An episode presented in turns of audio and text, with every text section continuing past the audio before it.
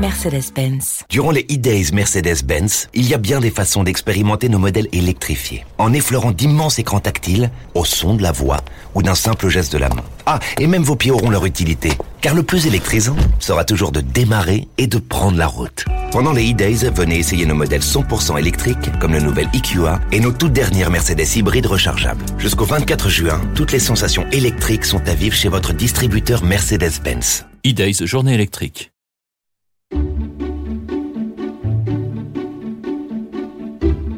Bonjour et bienvenue dans À voix haute, le podcast qui vous propose en lecture une sélection d'articles de West France. Quand le diagnostic d'Alzheimer tombe, c'est tout un monde qui se brise.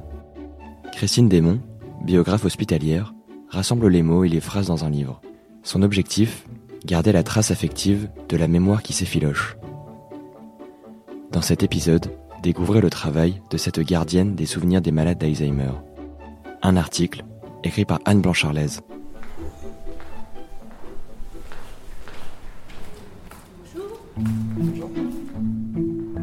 Christine Desmond est biographe hospitalière à l'accueil de jour pour des personnes atteintes de maladies apparentées à Alzheimer. Elle travaille au centre hospitalier Robert Bisson de Lisieux. Dans mon métier, c'est pas à moi de parler. J'écoute et je rassemble les mots pour briser les barrières. La maladie, c'est comme une faute d'orthographe dans un texte. Elle choque le lecteur et elle le pousse à refermer le livre en oubliant que le sens des mots assemblés reste le plus important. Depuis 2016, Christine Desmond partage son temps entre cinq établissements du territoire de l'estuaire de la Seine. Elle est intégrée aux équipes de soins palliatifs au Havre et à Pont-de-Mer. Il y a deux ans, l'hôpital de Lisieux a proposé d'élargir l'expérience aux pôles gériatriques et aux malades d'Alzheimer à la parenthèse, l'accueil de jour de l'hôpital. Une démarche financée par la Fondation de France et les fonds pour les soins palliatifs.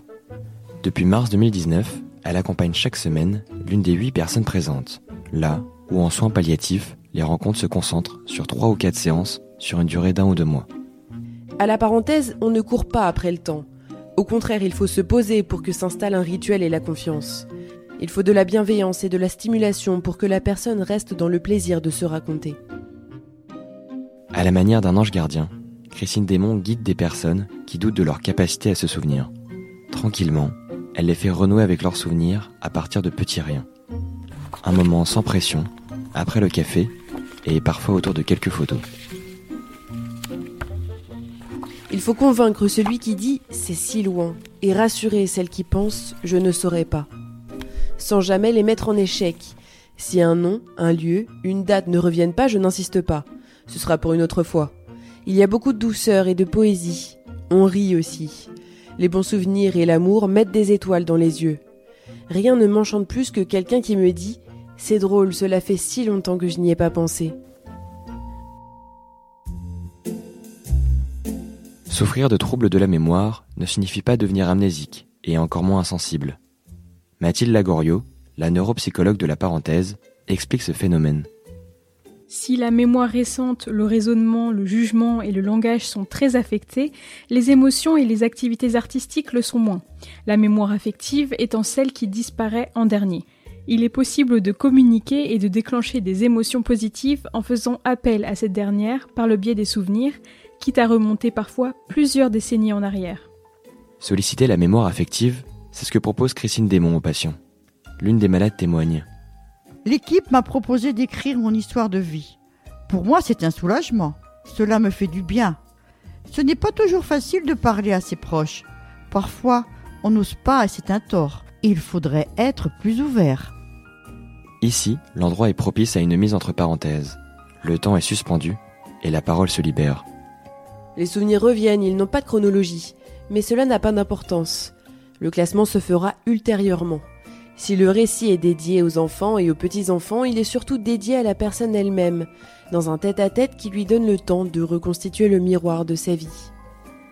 Chacun voyage à son rythme, avec ses mots et selon l'itinéraire qui lui plaît. Christine Desmond le suit et découvre comme un enfant l'histoire du narrateur. La magie, c'est que la personne redevient acteur de sa vie, débarrassée des stigmates de la maladie. Au-delà de la personne, le récit de vie impacte également les proches. Mes enfants ne savaient pas que je me rappelais d'autant de choses. Je ne savais pas non plus.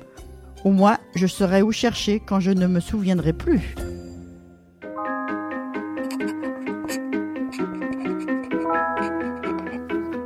Chaque récit est remis gracieusement au patient sous forme d'un livre relié par un artisan d'art.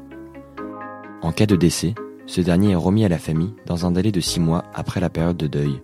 Ce métier de biographe hospitalier rémunéré et soumis au secret professionnel, a été défriché par Valeria Milewski à partir de 2007. Elle a fait de son expérience à l'hôpital de Chartres une thèse sur la réécriture éthique du récit de soi en soins palliatifs.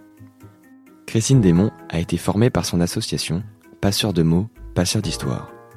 Comme une quarantaine de biographes en France aujourd'hui, elle travaille pour le compte de services hospitaliers qui ont inscrit ce soin humaniste dans leur protocole. Beaucoup de trous de mémoire sont sans conséquence et traduisent le fait que l'on était distrait, stressé ou fatigué. Mais après 50 ans, un tiers des soi-disant oublis sont liés à des troubles sensoriels. En conséquence, il faut faire vérifier sa vue et son audition. Si le problème ne vient pas de là, ou en cas d'oubli suspect pouvant mettre la personne en danger, au moindre doute, il faut en parler au médecin. La maladie d'Alzheimer est une maladie à part entière qui n'est pas due au vieillissement, même si sa fréquence augmente avec l'âge et que 25% des plus de 80 ans en sont atteints. Aujourd'hui, le travail des biographes permet d'offrir un temps de répit pour les aidants, souvent confrontés à une surcharge de travail. Une aide précieuse et également libératrice pour les malades et leurs familles. Retrouvez cet épisode ainsi que nos autres productions sur le mur des podcasts et aussi sur notre application Ouest France. N'hésitez pas à nous mettre 5 étoiles si vous avez aimé ce programme.